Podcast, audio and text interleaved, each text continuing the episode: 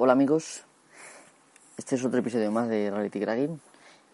Eh, espero que sea de vuestro agrado. Hoy tengo varios temas y voy a hacer un pequeño sumario, pero primero vamos a poner la música de entrada.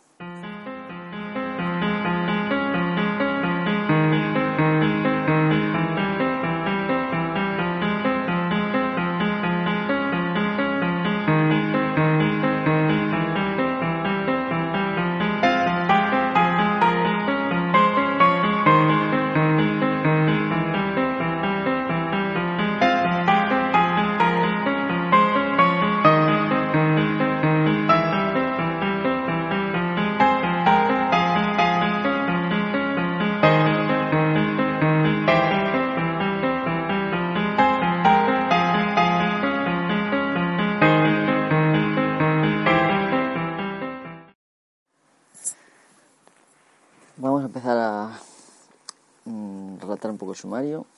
Lo primero que voy a hablar, que ya me lo han pedido mm, desde hace tiempo, es instalación de programas en GNU Linux. Eh, me voy a basar en Ubuntu. Lo segundo que voy a hablar es de eh, casos de secuestro del tráfico de búsquedas en determinados proveedores. Esto es algo que he leído en la en la Fundación de la Frontera Electrónica que pasa en Estados Unidos, pero no es la primera vez que me he encontrado con esto aquí en España, hace ya más tiempo, y no es extraño que esto pase, así que quisiera comentarlo también un poco. Otra parte también va a ser eh, eh, pues que el conocido hacker Shinefire de XDA Developers ha liberado un programa para despistar eh, los rastreos por Mac de vuestros smartphones, nuestros smartphones. Eh, ¿Os acordáis que os conté que en determinadas tiendas y en otros sitios, probablemente también el gobierno lo está haciendo, eh, pues cada vez que un router detecta tu un router o un punto de acceso wifi detecta tu, tu teléfono, toma nota de la Mac y con esto eh, rastrean. Bueno, pues esto lo voy a contar también al final. Por último, quiero hablar de una nueva forma de robar cajeros electrónicos, cajeros de, sí, cajeros, vamos, em, a través de, bueno, malware en un, en un USB. Esto creo que lo sabréis muchos, pero voy a intentar profundizar en temas.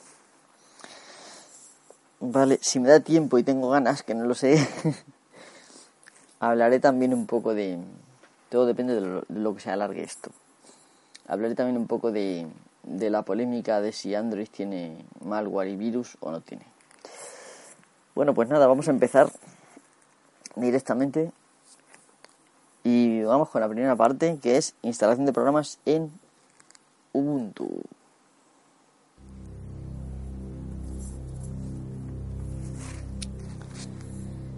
Bueno,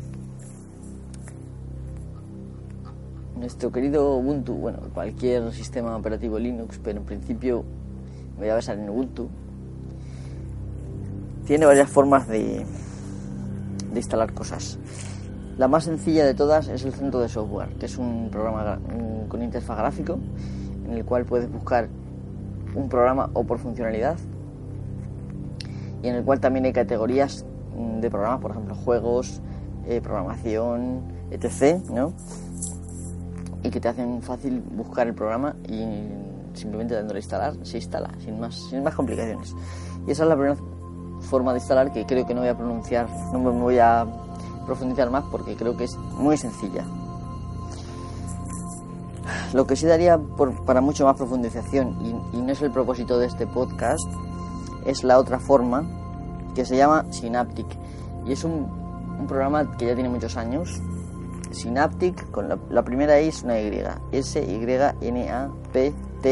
Y, latina C. Synaptic. Este, este programa probablemente ya lo tendréis instalado en, vamos, con toda seguridad en vuestro sistema y permite mm, elegir eh, varias familias de varias familias igual que de categorías y permite instalar también las aplicaciones. Eh, es bastante más complejo, por eso digo que no es propósito de este podcast profundizar en él, porque mm, incluye algo de gestión de dependencias, cosa que mm, los sistemas más modernos que estamos habituados pues ya no mm, lo, gestionan de forma más o menos automática.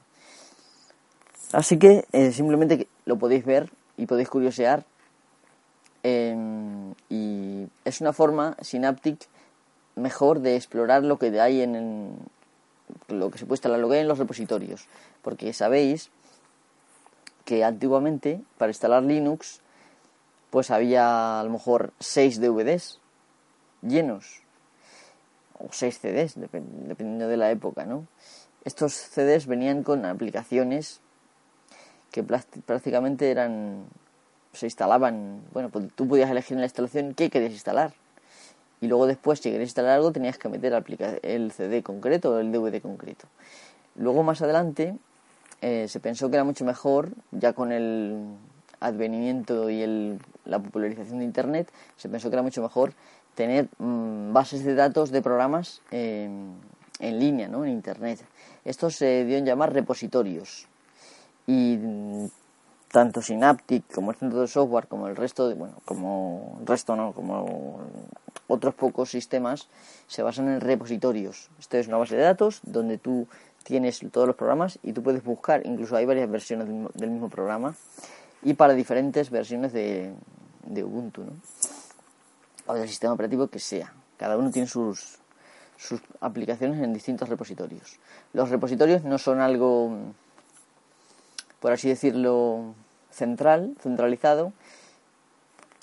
Ah, si bien, eh, por ejemplo, eh, Canonical tiene repositorios centrales, luego hay eh, gente que mantiene sus repositorios aparte.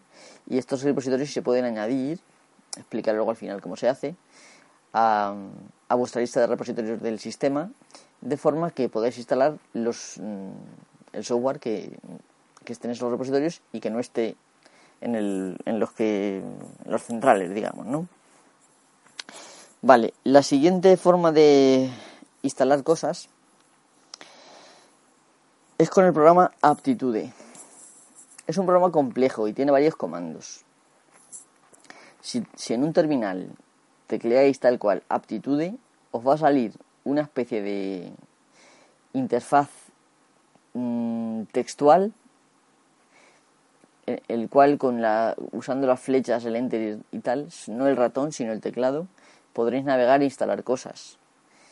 Pero es más complicado todavía que Synaptic. Bueno, determinadas cosas son menos complicadas y algunas quizá por el hecho de modificarlo con el teclado son más complicadas, ¿vale? No que sea más complicado en sí.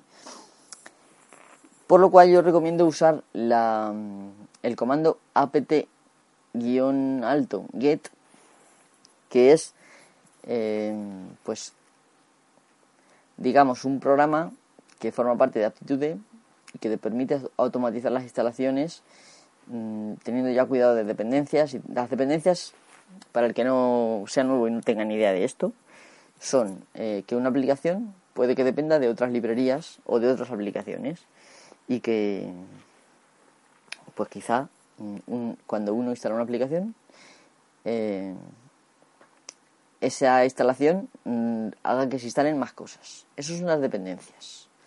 Los paquetes que se tienen que instalar para que tu aplicación que quieres instalar funcione. Eh, hoy en día se hace solo. Eh, hace tiempo, bueno, era más complicado. Si veis el Synaptic ya os daréis cuenta de que te dice que paquetes depende y te da la opción de elegir si lo quieres instalar o no. Eh, hay veces que hay determinadas aplicaciones que con ciertas dependencias pueden, pueden funcionar sin ellas o hay veces que no pueden funcionar sin ellas. Y también se pueden dar conflictos, esto ya pasa cada vez menos, conflictos de dependencias que son más complicados de subsanar y que tampoco voy a mencionar aquí, ¿vale? Quizá en un episodio futuro. Más específico, más monográfico sobre, sobre el tema. Bueno, eh, cuando un usuario se enfrenta al terminal, casi que le teme. Y yo creo que esto es una cosa que se tiene que desmitificar. El terminal em, es una forma más de acceder mm, que es una contrapartida al entorno gráfico y que permite hacer las mismas cosas prácticamente, bueno, prácticamente no, se permite hacer las mismas cosas de una forma pues textual, ¿no? tecleando. Os voy a explicar los comandos básicos del, del apt get, que es de aptitude, como digo. Vale. Eh, antes, antes que nada voy a explicar que cuando uno teclea un, un comando en el, en el terminal, lo que está haciendo es invocar a un programa. Normalmente está invocando un programa. Otras veces puede ser que esté invocando un comando interno del shell, que es el que está, bueno, no me meto por esos caminos porque si no, o sea, yo lo podría explicar, pero creo que no nos iríamos del tema. Off topic. Entonces, imaginemos que cada vez que tecleamos un nombre, por ejemplo, apt-get, guion alto, acordaros, em, pues estamos invocando un programa. Ese programa puede recibir datos a través de la línea de comandos también. Y esos datos se llaman argumentos. Eh, normalmente los argumentos van todos separados por espacios. Entonces, em, los argumentos que vamos a ver de la, la ptget son, por ejemplo, install,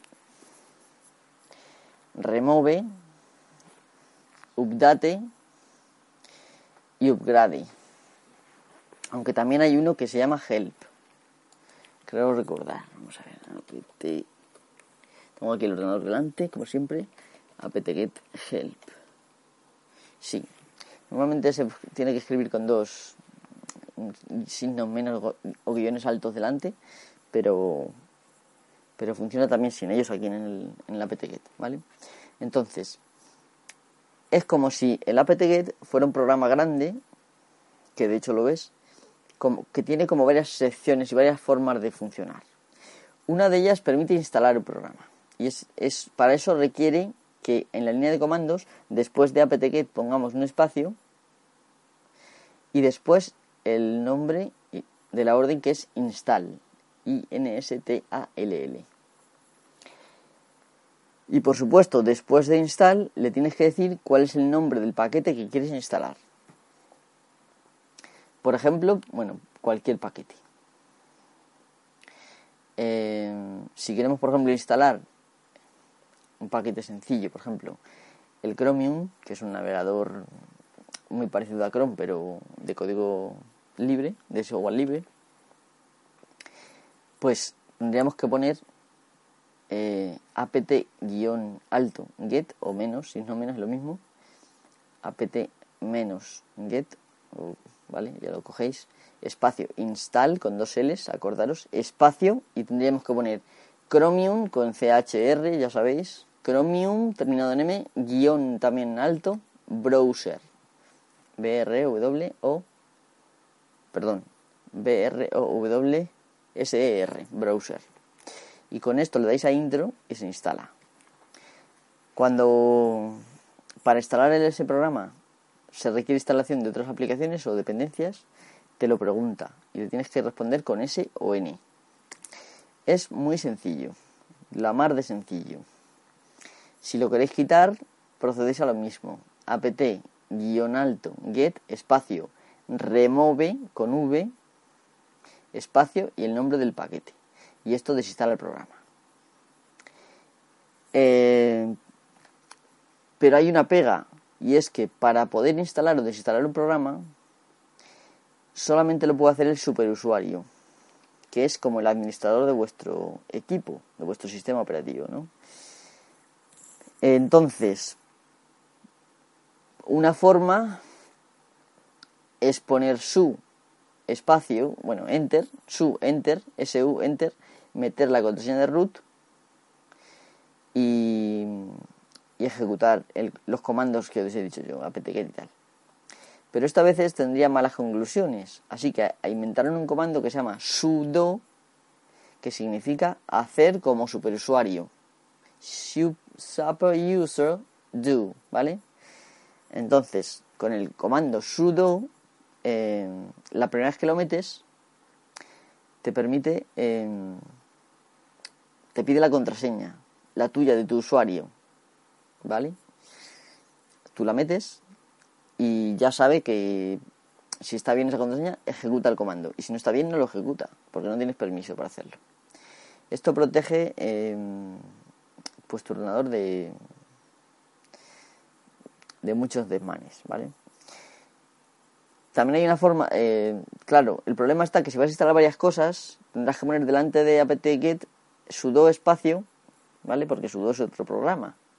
Sudo espacio y le tienes que decir qué programa es y después los argumentos de dicho programa, ¿vale?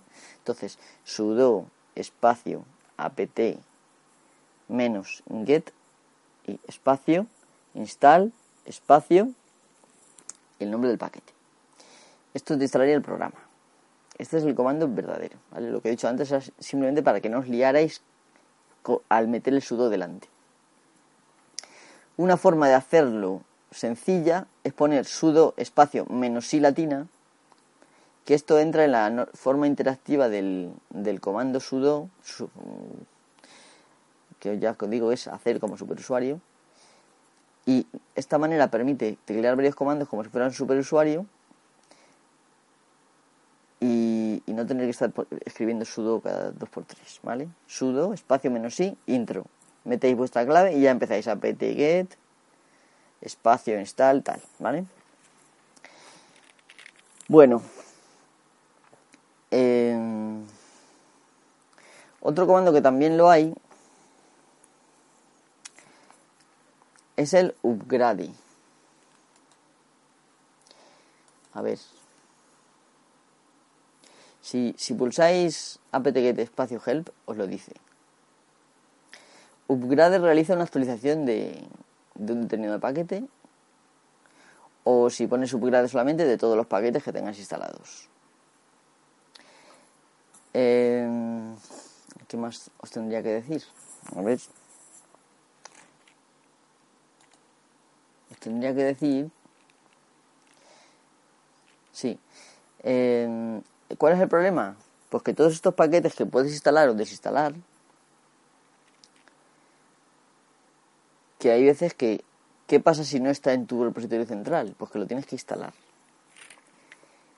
Y eso se hace buscando un, un repositorio e instalándolo.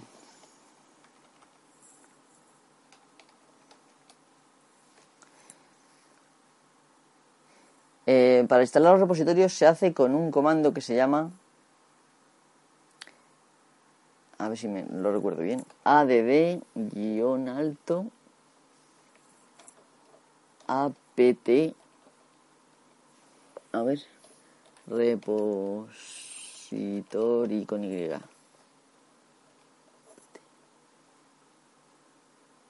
Sí. Vale.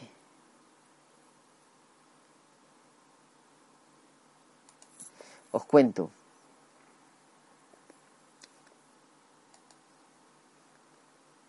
El comando add apt repository es una parte más de Aptitude, el instalador de, Linux.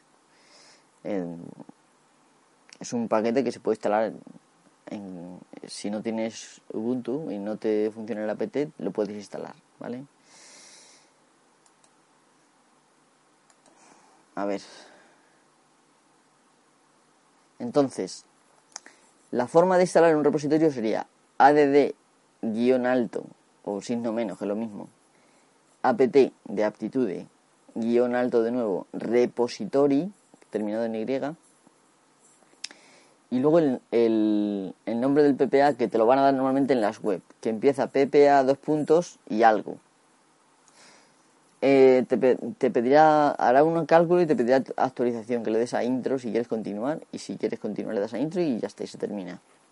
Y una vez que hayas hecho esto, eh, como acabas de añadir un repositorio, tienes que actualizar eh, pues tu lista de repositorios para que entre para que funcione, digamos, ¿no? Para que lo tenga en cuenta ese nuevo repositorio sistema. Esto se hace con el comando update. Entonces, tendrías que poner, después de hacer el add apt repository, con el nombre del repositorio que tengas, que estaba buscando a ver si encuentro algún repositorio por aquí, pero... Pero no, no encontraréis ninguno. Si encuentro alguno os lo digo ahora. Vale. para hacer la actualización después de insertar un repositorio, que suele ser, bueno, suele añadir un repositorio es una tarea compleja porque requiere validar ciertas claves, pero lo hace el comando solo. nosotros no tenéis que preocupar de nada. Entonces, una vez que hayáis hecho el add apt repository, tenéis que hacer con el sudo siempre, o si estáis en modo interactivo, del sudo apt guion alto get espacio update. Up up d a t e vale con eso hace un repaso de todos los repositorios que tiene que tienes en tu sistema y ya el nuevo lo tiene en cuenta a la hora de poder instalar. Y ya el siguiente comando que harías sería apt-get espacio install espacio y el paquete acordaros de lo del sudo de todas formas, no os compliquéis mucho la vida porque en Internet, em, si buscáis un programa determinado, es muy posible que en las páginas donde se baje os digan cómo instalarlo. Vale, pues eso es cuanto, en cuanto a aptitud de todo lo que tengo que decir por ahora. Y llevo 20 minutos, casi. Vale, otra forma de instalar, mucho más sencilla, es bajándose un paquete directamente con la extensión dev, .dev, ¿vale? Esta extensión eh, ya es compatible con Ubuntu y con Debian. Entonces, dándole doble clic directamente en vuestro interfaz gráfico de, vamos, en Nautilus o donde sea, en vuestro explorador de archivos que hayáis elegido, según el entorno que tengáis, eh, se abre el centro de software o el instalador que, si es Ubuntu, el mint install, y se instala y te, vamos y se instala. No tiene más. Es decir si te bajas si te bajas un archivo .dev dándole doble clic se instala. También lo podéis hacer por línea de comandos con el comando eh, bueno sudo dpk dpkg espérate que lo miro porque es que no me acuerdo ahora mismo dpkg Sí, dpkg menos i, espacio y el nombre del archivo. Em, es decir, lo más fácil es que lo busquéis en la carpeta que esté y doble clic. Es lo más fácil. Si todavía queréis hacer el rizo, con el, con el terminal haciendo uso de cd, que es cambiar directorio, y ls, que es listar subdirectorios, podéis localizar fácilmente el, el archivo y una vez que lo tengáis en la carpeta actual, eh, pues ponéis dpkg, así tal cual, espacio, todo en minúscula, eh, todo lo que estoy diciendo, menos i, espacio y el nombre del archivo. Eh, en cuanto a escribir nombres de archivo largos, que a veces pasa, si escribís las primeras letras y pulsáis el tabulador, la letra que está encima, la tecla que está encima del bloque de mayúsculas, Linux es muy listo y compone el resto. Eh, y si hay varios, da alternativas. Así que haced uso de esto. ¿Y qué pasa si, por ejemplo, el paquete que queréis instalar está en otra plataforma? Está, por ejemplo, en RPM de Red Hat. Pues no hay ningún problema. Porque hay un paquete que se llama Alien, tal cual, Alien, Em, de alienígena, vamos, Alien, igual que la película, em, que lo instalas y poniéndole, por ejemplo, Alien menos D y el nombre del paquete que sea, te lo convierte automáticamente a punto .dev y ya lo puedes instalar con los métodos que ya he explicado.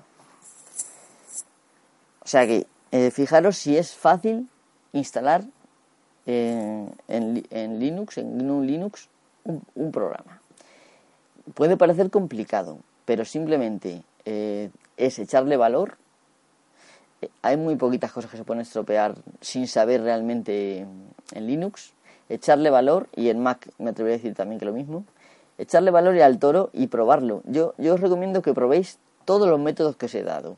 Si no queréis probar el Synaptic porque lo veo quizá más asustante, ¿no?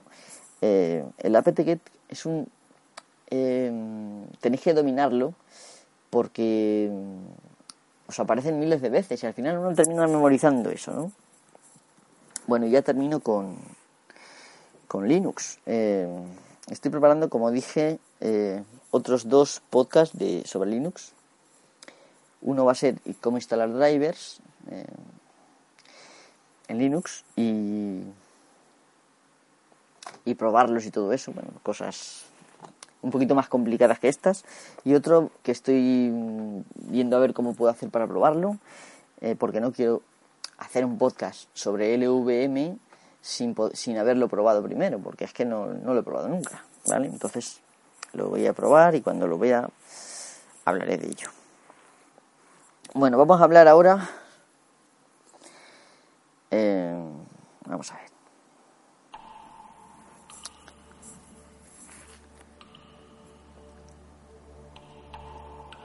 ¿Os ha pasado alguna vez que estabais yendo a una página y el resultado no ha sido el mismo que esperabais? Es decir, que metéis la dirección, la URL en vuestro navegador y no os lleva a la página, sino que os lleva a otra. ¿Os ha pasado alguna vez que al buscar datos en Google, en Bing o donde sea, de repente en lugar de mostraros los resultados de Google o de Bing, os lleva también a una página? Una página que aparentemente carece de utilidad para vosotros. Pues esto es lo que yo entiendo como secuestro de tráfico de búsqueda.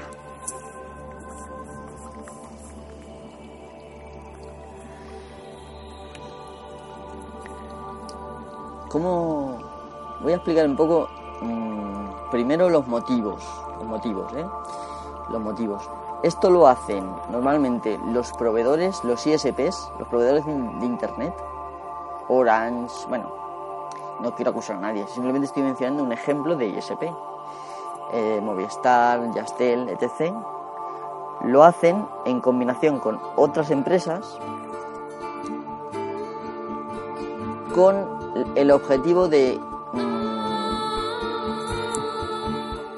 a quitar la música porque me molesta con el objetivo de llevar, eh, llevarte a sitios eh, de su red de afiliados y eh, se reparten el dinero de la propaganda entre esa empresa y el ISP.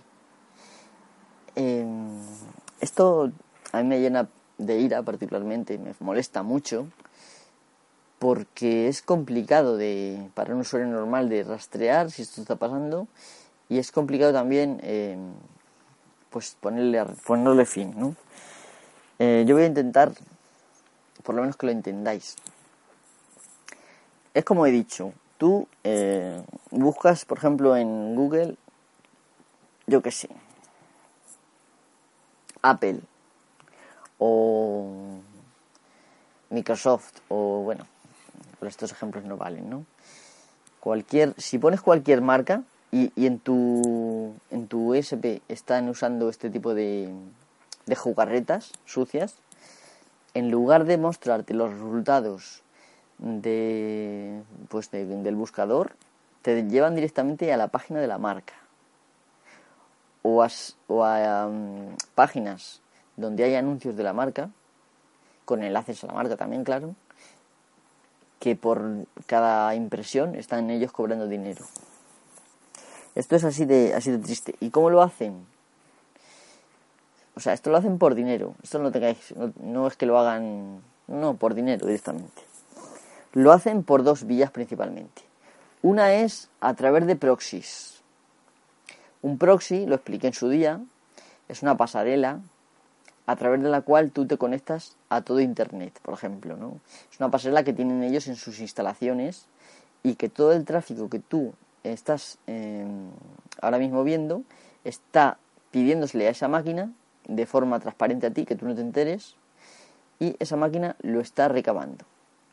Pues bien, tienen eh, esa máquina unos, unos análisis de datos de lo que se está pasando por el, por el canal y cuando detecta que es una búsqueda de determinados buscadores y determinadas palabras claves, eh, de las cuales en la, EF, en la mm, Fundación de la Frontera Electrónica, eh, que sabéis que las siglas son EEF, o sea, F, EFF, perdón, dicen que hay 170 palabras claves que buscan eh, para llevarte a las redes de los afiliados eh, y, sacar, sacar cuartos, de, sacar dinero de ti.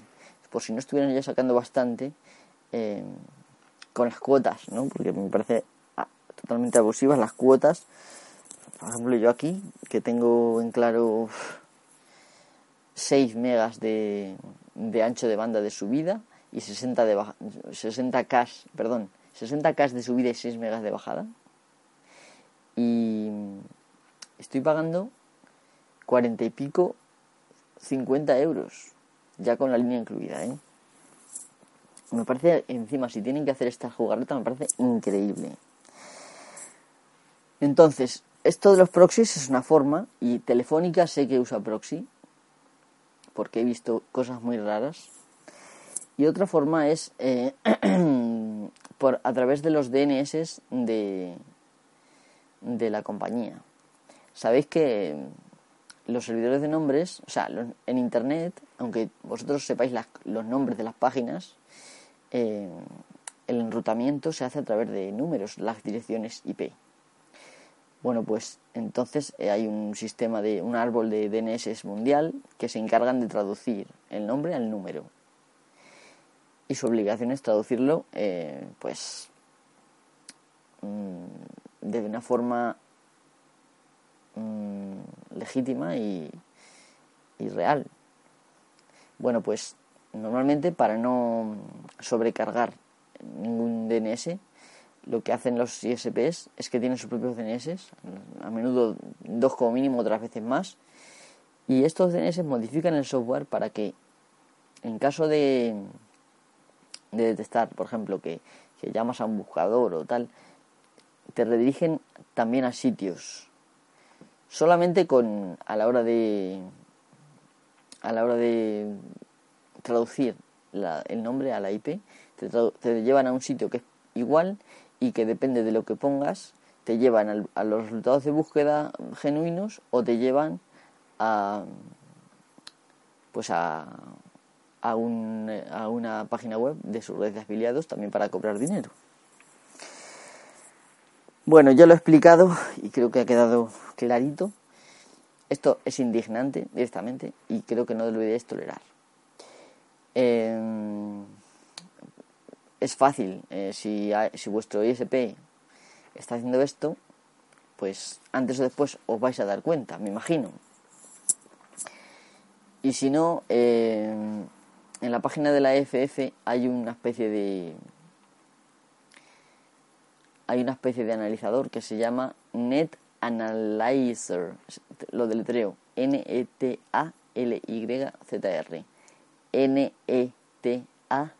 N-E-T-A-L-Y-Z-R. Es, el nombre completo es ICSI N-E-T-A-L-Y-Z-R, que es un proyecto de la Universidad eh, de Berkeley. Eh, bueno, ya lo dicho, y vamos a pasar al siguiente a la siguiente sección, también con, pues con algo de música.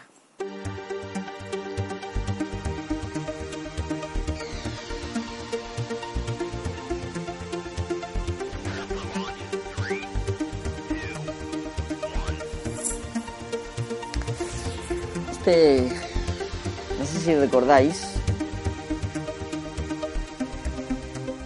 no sé si recordáis eh, que hace pues antes de Navidad, creo recordar, hice un podcast en el cual em, hablaba de que en, muchas grandes superficies, tiendas de ropa y tal, estaban empezando a recolectar datos del, del tráfico de gente a través del, de la Mac de los móviles.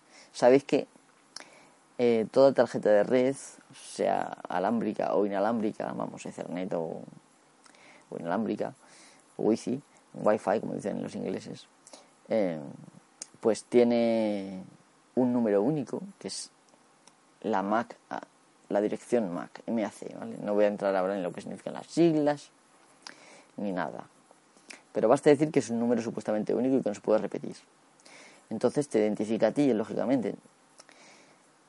En principio no lo están usando con datos tuyos reales, sino que lo que están haciendo es eh, determinando, por ejemplo, como en un Carrefour, por ejemplo, he dicho un nombre, no debería haber dicho, tienen varios puntos de acceso wifi, tienen, ponen una wifi gratuita, abierta, y tienen, o de la cual te suministran la clave, y tienen varios puntos de acceso wifi.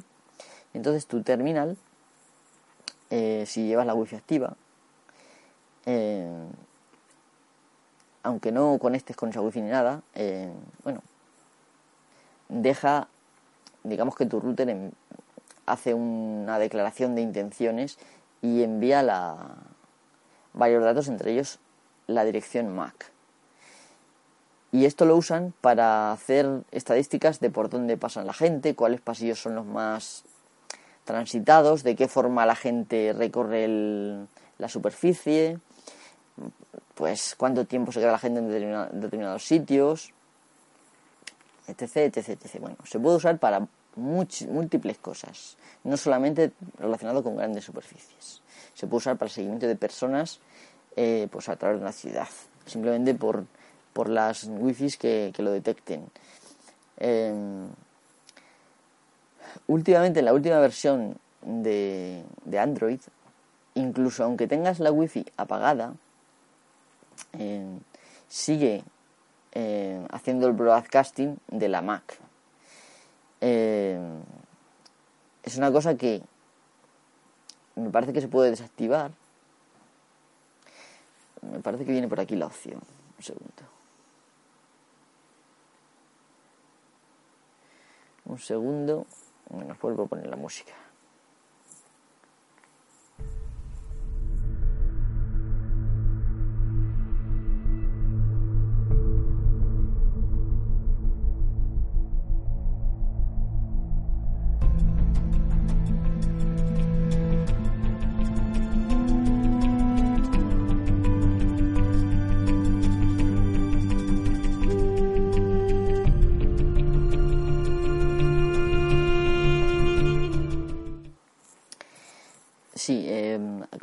Es la opción se llama Scanning con dos N's, Always Available.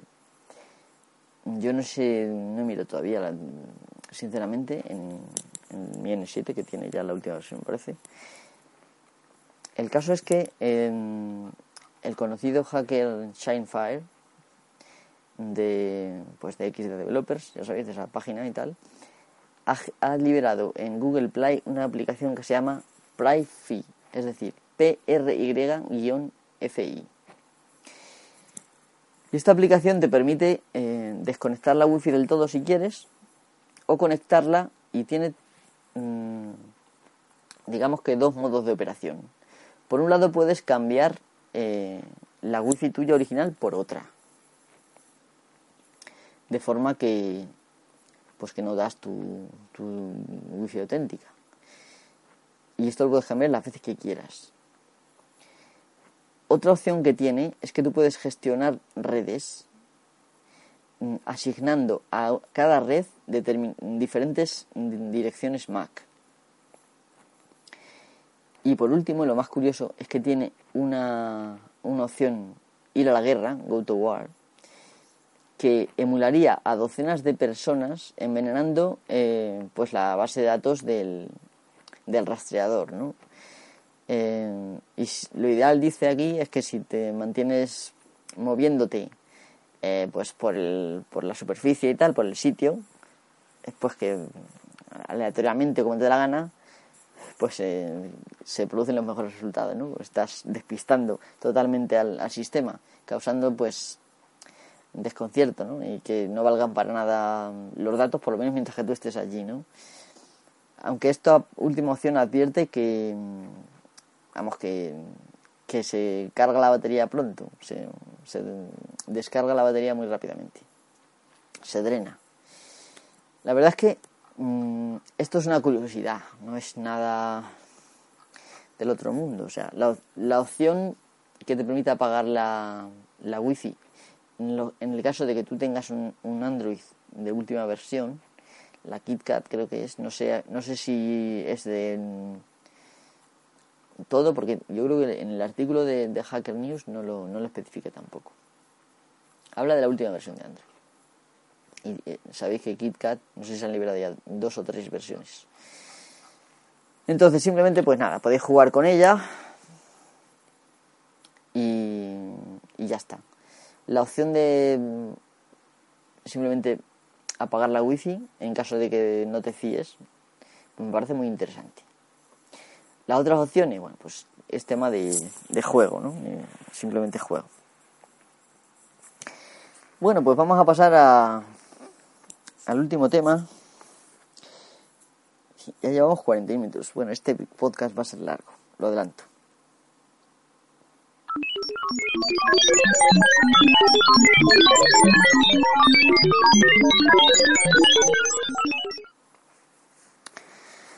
Bueno, hay un... Parece ser que en... A ver, ¿dónde es exactamente que lo digo? Parece ser que en un congreso, en el Congreso de la Comunicación del Caos o algo así, eh, pues ha aparecido un nuevo método de robo en cajeros automáticos, que parece ser que ya se ha empleado en Europa. Y parece ser que es eh, mediante un pendrive con software malicioso. Eh, lo que hacen, bueno, me resulta curioso comentarlo porque tiene sus más y sus menos y me parece increíble que esto pueda funcionar, pero os lo voy a comentar porque creo que es interesante. Resulta de que los pavos abren el panel, lo cortan, el panel de superior del cajero mm, y abren y ahí tienen acceso a un pues a una conexión USB, a un puerto USB, ¿vale? De los cajeros. Mm, parece ser esto me sorprende a mí, pero puede ser verdad por, en, que se haga así, que los cajeros usan la mayoría Windows XP. O sea, que es un ordenador de Windows XP eh, pues, con hardware de lector de tal, vamos, con hardware de específico y con software específico, pero que no deja de ser un ordenador con XP. Entonces, ¿cuál es el problema que le veo yo a esto? Pues que tú, por mucho que metas un pendrive en un puerto del cajero, imagínate que das con el sitio donde está y lo abres sin que te vea nadie, por la noche cuando sea, y sin que te vea la cámara de vigilancia, o bueno, o no tiene cámara, aceptemos que no tiene cámara. Das con él, destrozas el cajero y das con él, y, lo enchufas. Para que esto funcione, la única forma es que en la configuración de Windows XP esté activo la reproducción automática de cualquier medio extraíble, CD-ROM, USB. Esto, de verdad que no se les ha ocurrido desactivarlo, porque es lo primero que yo hago cuando me instalo un Windows, en caso de que me lo instale yo para mí, pero o para algún cliente, o sea, es lo primero que yo hago, porque es uno de los métodos más comunes de infección. ¿Qué ocurre? que el famoso programa de reproducción eh,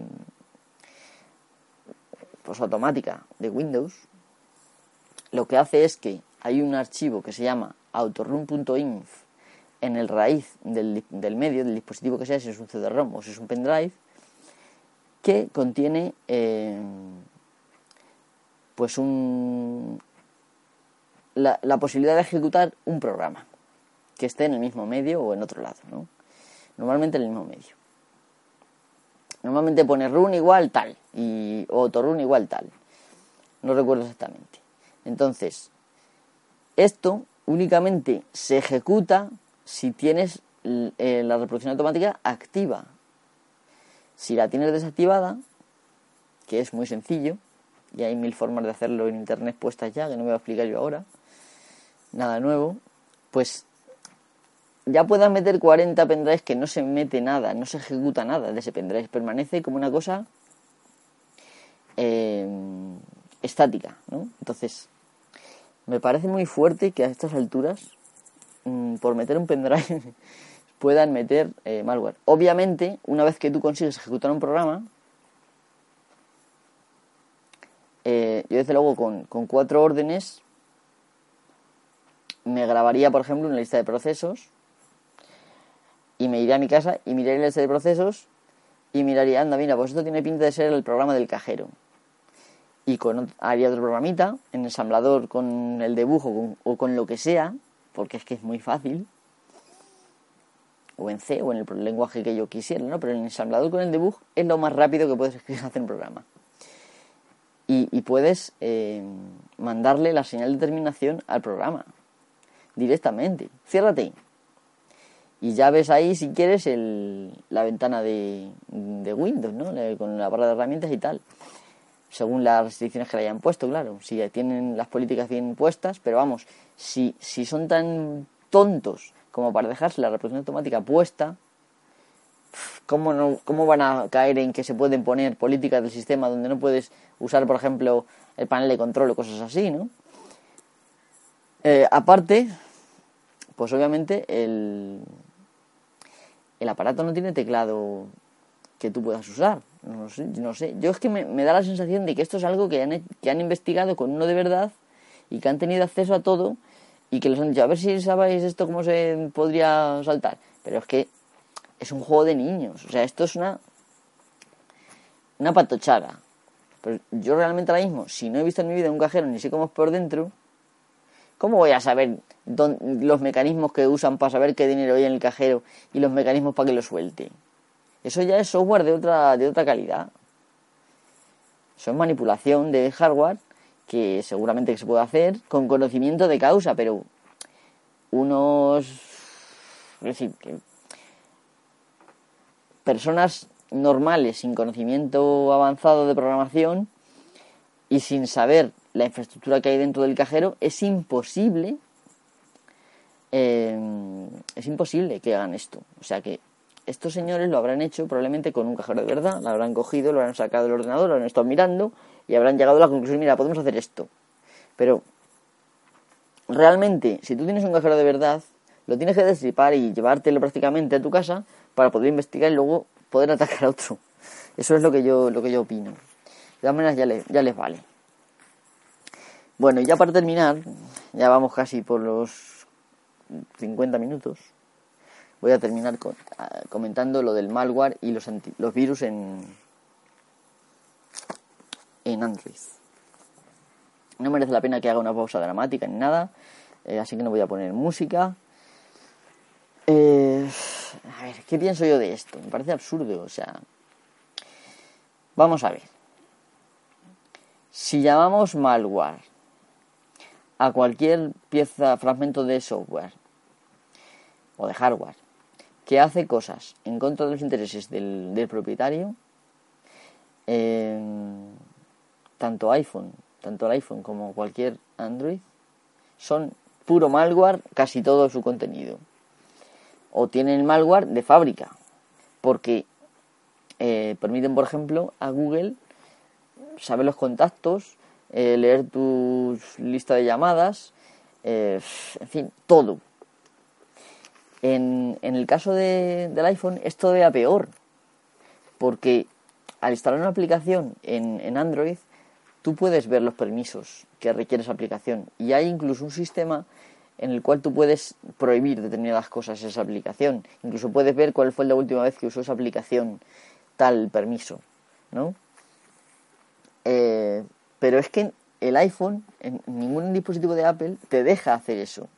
Ni te deja, ni sabes qué permisos está usando, ni sabes, mm, ni puedes quitarlos. Hay veces que sí que te dicen, ¿le das acceso al micrófono a esta aplicación? Miau, pero es que luego hay mil cosas que no te dice y que, lo, y como son cosas que lo hacen sí o sí, pues no te piden permiso. Entonces, eh, pues eso. Eh, me parece un poco, un poco, no sé, absurdo, ¿no? Virus como tal en Android mm, no, no hay. Para empezar, porque es complicado hacer un virus mm, que se adapte a capas de software que no todo el mundo conoce 100%, ¿no? Son, son capas pues como Linux, que sí, que Linux es un kernel, que tú puedes cargar un módulo en el kernel, pero en el, lo que tienes tú en tu sistema es un snapshot, o sea, una, una instantánea de, del kernel. Tú no puedes cambiar los archivos de configuración mm, durante la ejecución y en caso de que logras hacerlo, al volverse a cargar del, del bootloader se vuelve a generar otro snapshot. Por lo tanto, es totalmente imposible, bueno, no voy a decir que sea totalmente imposible, pero es muy difícil eh, alterar lo que es el, arranque, eh, no siendo por métodos de ruteo, por ejemplo, ¿no? por métodos de ruteo que una vez que lo tienes ruteado eh, y abierto el bootloader, pues tú el bootloader lo puedes modificar por otro, ¿no? Este, eso no se hace todos los días, ni puede hacer una aplicación cualquiera, ¿no? E incluso teniendo root, el bootloader exige crearse, o sea, flashearse aparte igual que el recover, igual que lo demás. Vamos a ver, entonces, mm, yo esto, este tema de, de, Apple no lo sé. Pero vamos, yo sé de buena fuente que en Apple ha habido virus. O sea, ha habido virus. Virus que. o fallos de seguridad que han permitido extraer datos o hacer pasar a una aplicación en el Mac mismamente, pueden hacer pasar un virus por una aplicación legítima, porque han conseguido hacerse con claves certificados suficientes como para que el Mac no note la diferencia y que le permita su ejecución. Mm, en Android hasta ahora no hay noticia de que esto haya pasado, mucho menos. Es bastante complicado, es bastante complicado.